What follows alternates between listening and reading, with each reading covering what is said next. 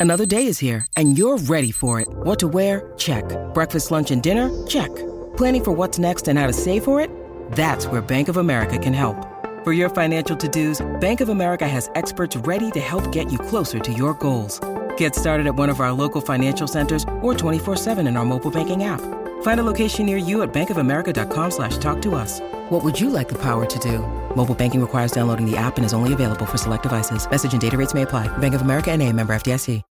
When you need mealtime inspiration, it's worth shopping Kroger, where you'll find over 30,000 mouthwatering choices that excite your inner foodie. And no matter what tasty choice you make, you'll enjoy our everyday low prices, plus extra ways to save, like digital coupons worth over $600 each week. You can also save up to $1 off per gallon at the pump with fuel points. More savings and more inspiring flavors make shopping Kroger worth it every time. Kroger, fresh for everyone. Fuel restrictions apply. Hola, esto es New Books Network en español.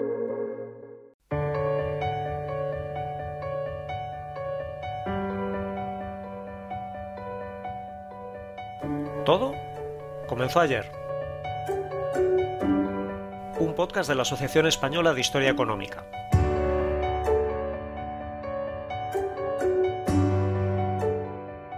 Hola, ¿qué tal?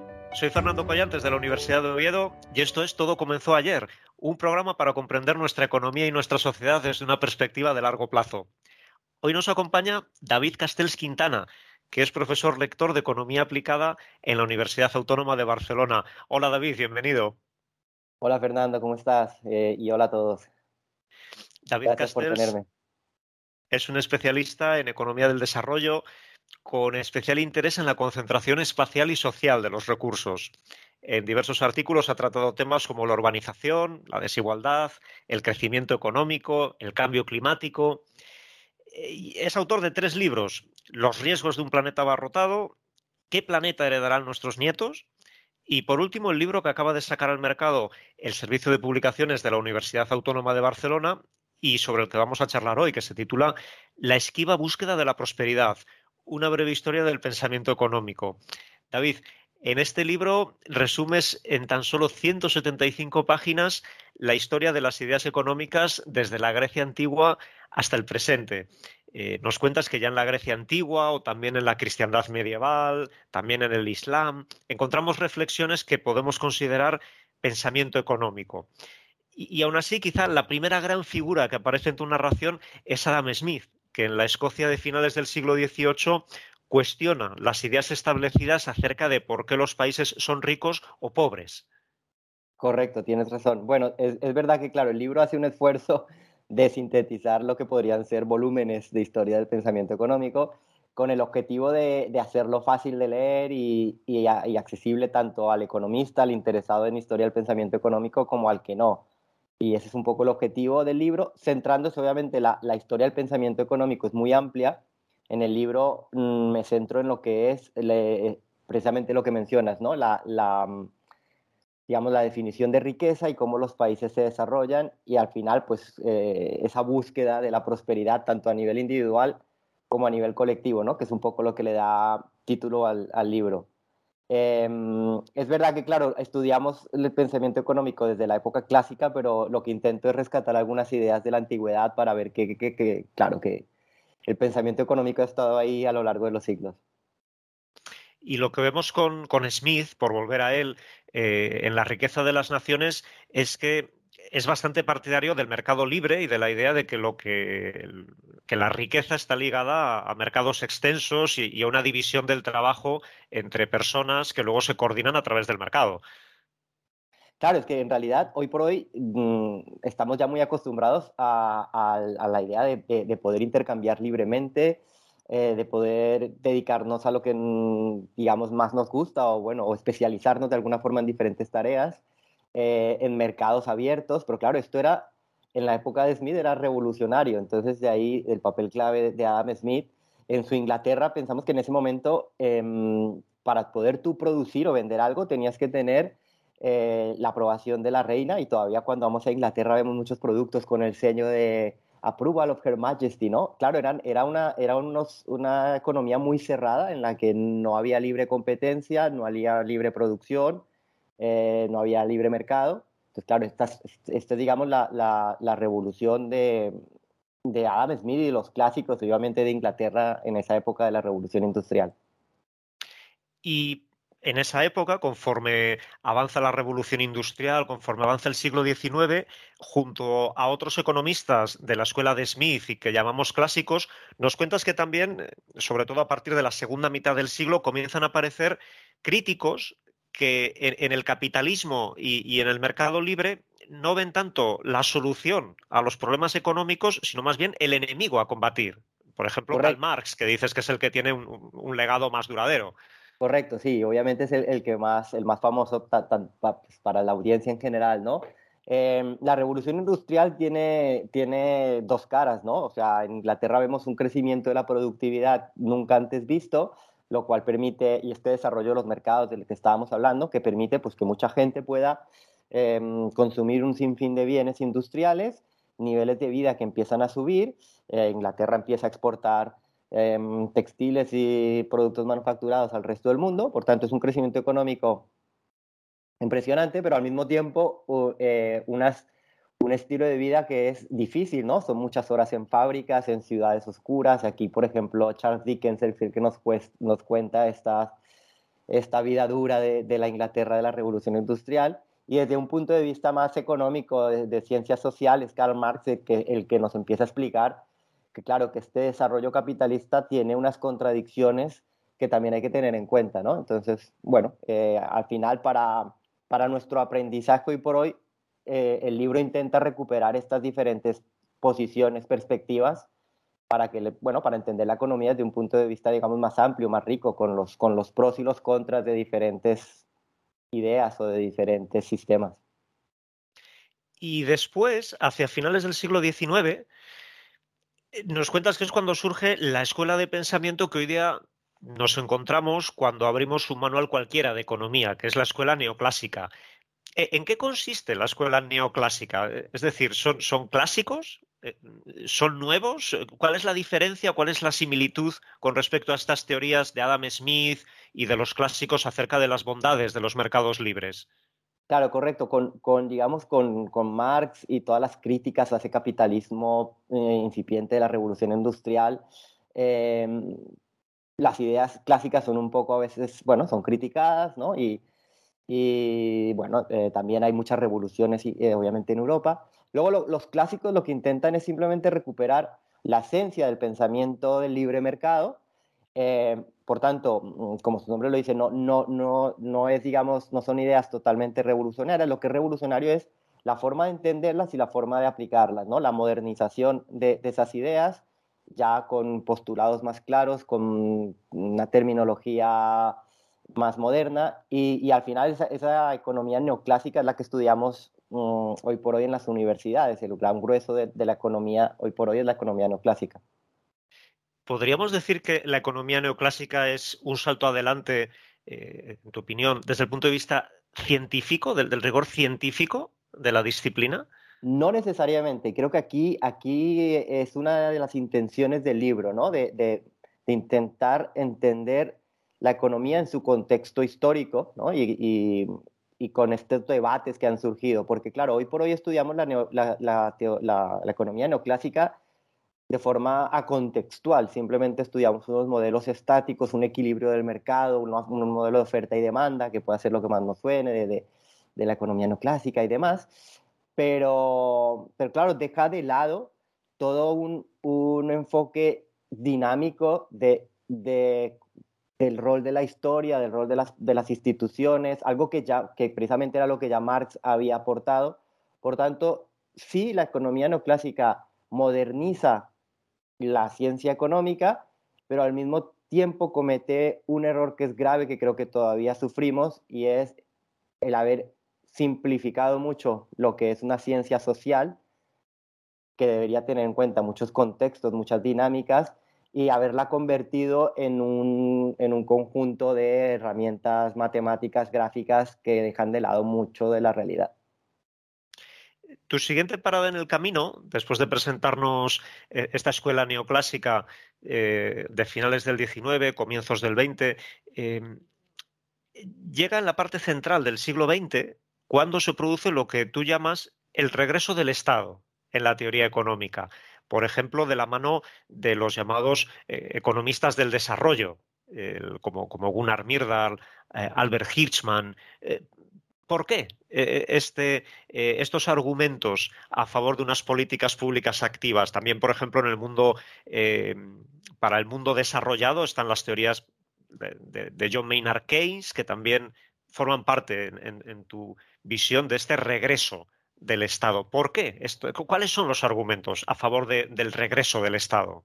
Correcto, la, historia del pensamiento económico, resumida fácilmente, a veces es como un péndulo que va desde defender el libre mercado y las decisiones individuales y poca intervención estatal, y luego defender una intervención del Estado, y este péndulo a lo largo de la historia va y viene, ¿no? Entonces, claro, con los neoclásicos que estábamos hablando antes, lo que se los, neoclásicos lo que defienden es nuevamente una libertad de mercado, un, laissez-faire, ¿no? que no haya mayor intervención pública. Pero claro, el, siglo XX nos trae, nos trae las guerras, nos trae depresiones, nos trae desempleo. Eh, además, es, obviamente es el siglo en el que los procesos de descolonización toman fuerza y esto pone a los países frente a la necesidad de de industrializarse, por ejemplo, en el caso de los países en desarrollo, y en Europa el hacer frente a, pues, a la reconstrucción de las guerras, al desempleo que ha generado los años 30. Y esto, claro, los mercados, Keynes y otros economistas, pues empiezan a, a, a entender y a explicar bien cómo esto los mercados no van a ser capaz, capaces de solucionarlo. Y aquí los argumentos de, de ese regreso del Estado, una intervención pública, que en los países desarrollados significa básicamente reconstrucción tras las guerras, tras, las, tras los choques de, de, la primera, sobre todo obviamente de la primera mitad del siglo XX, y en los países en desarrollo, y esto es lo de los, los economistas del desarrollo que mencionabas, es la necesidad de industrializarse como ya lo han hecho los países desarrollados. Bueno, son países jóvenes eh, que se están independizando y que necesitan, eh, bueno, eh, cambiar su estructura económica. ¿Y podríamos decir que estamos ante teorías desarrolladas para supuestos que no cubría la economía neoclásica original o estamos ante teorías económicas radicalmente diferentes?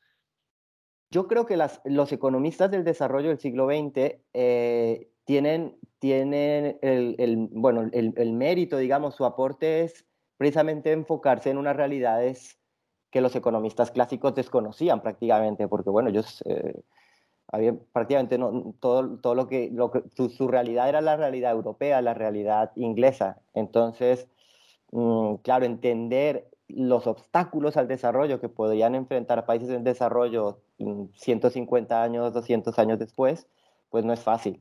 Entonces, sí, claro, son, son realidades diferentes, son países que han sido colonias. Por tanto, aquí los economistas del desarrollo piensan en una industrialización en un contexto diferente al que podía haber pensado Adam Smith o los, economistas clásicos.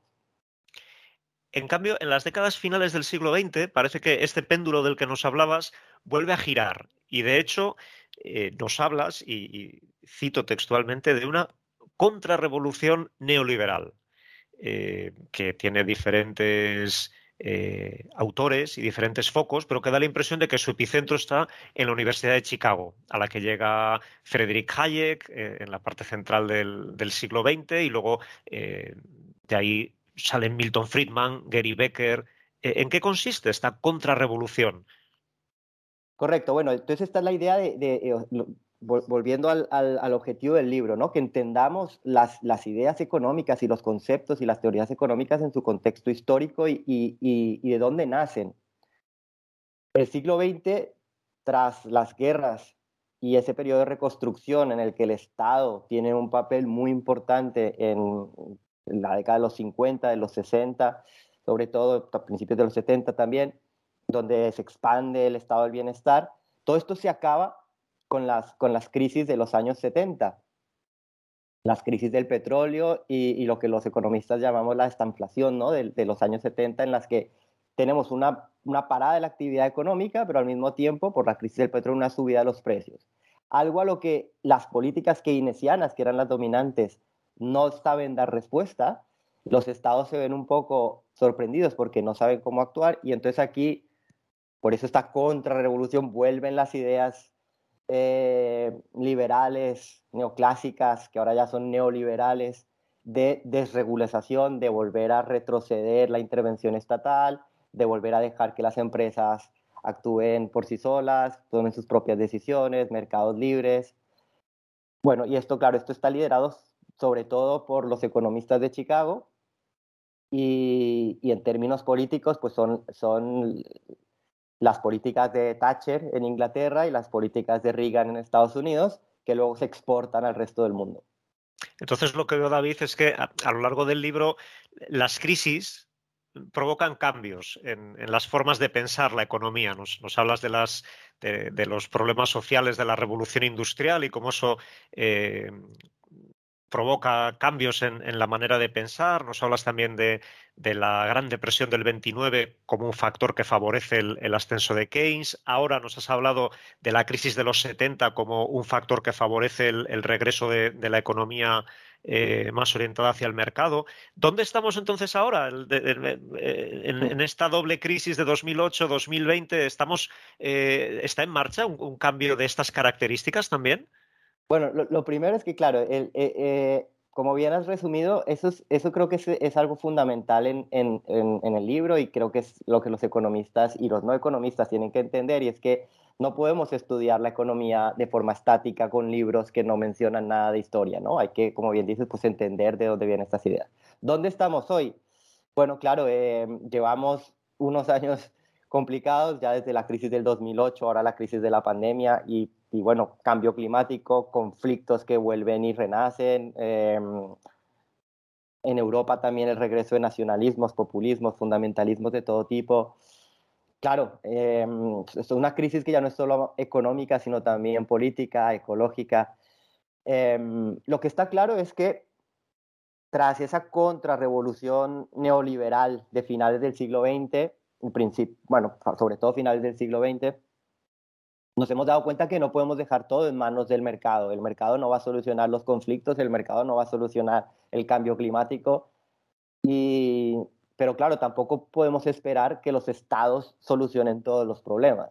Al final mm, empezamos a entender, casi más de 200 años después, que, que, necesitamos tener un balance entre aprovechar lo mejor que nos ofrecen los mercados, pero también una regulación estatal, con, con, estados fuertes ellos mismos y que cooperen entre ellos, porque es que muchos de los problemas a los que nos enfrentamos hoy ya son problemas globales, mientras que los clásicos podían pensar en sus problemas de su Inglaterra natal, hoy por hoy tenemos que entender que vivimos en una economía global, donde enfrentamos desafíos globales como el cambio climático, la misma pandemia, y por tanto aquí hacen falta estados fuertes y que cooperen con instituciones internacionales que también tengan un papel relevante en, bueno, en, la economía y, en muchos otros ámbitos, obviamente, de las relaciones internacionales. Eh, está claro, David, que un libro de estas características, con tanto camino por recorrer en tan poco espacio, no es nada fácil de escribir, eh, pero dentro de eso sospecho que el capítulo final acerca de estos últimos años en, el pensamiento económico debió de ser especialmente difícil de escribir, porque el, pensamiento económico hoy se desarrolla en muchas direcciones diferentes a la vez. Una de estas direcciones eh, que, tú planteas y que es con la que quiero terminar, eh, tiene que ver con el papel de la historia y del pasado a la hora de estudiar la, realidad económica. En, un guiño involuntario en nuestro programa, uno de tus apartados en este capítulo final se titula Todo empezó hace mucho tiempo. Eh, ¿Todo empezó hace mucho tiempo? Bueno, como, como, un elemento central del libro es el entender el significado y la fuente de la prosperidad, que esto es básicamente la economía del desarrollo. Em, en, los economistas del desarrollo hemos, hemos, empezado a entender, sí, parece un poco que nuevamente que tardamos en llegar, que claro, para entender el, los niveles de prosperidad hoy por hoy, pues tenemos que estudiar toda la historia de los países, todas las evoluciones institucionales, todos los, digamos, los mm, desvíos de la historia y choques que puedan haber sufrido las sociedades para poder entender la realidad actuar, ¿no? Es lo que los economistas clásicos del desarrollo ya intuían como, como las inercias, ¿no? De la historia. Entonces, sí, en realidad todo empezó hace mucho tiempo y los determinantes del desarrollo tienen, tienen una, gran, una gran trayectoria, digamos, una profundidad en el tiempo amplia. David Castells Quintana, profesor lector de Economía Aplicada en la Universidad Autónoma de Barcelona y autor del libro La esquiva búsqueda de la prosperidad, una breve historia del pensamiento económico, editado por el Servicio de Publicaciones de esa universidad. Muchas gracias por charlar con nosotros. Muchas gracias a ti, Fernando. Ha sido un placer y, a todos para felicitarte por el programa que espero que, la audiencia pueda, pueda seguir. Nosotros volvemos en 15 días y lo haremos con Miguel Ángel del Arco y Peter Anderson, con quienes hablaremos acerca del hambre en la historia de España, porque también en lo que alimentación se refiere, todo comenzó ayer.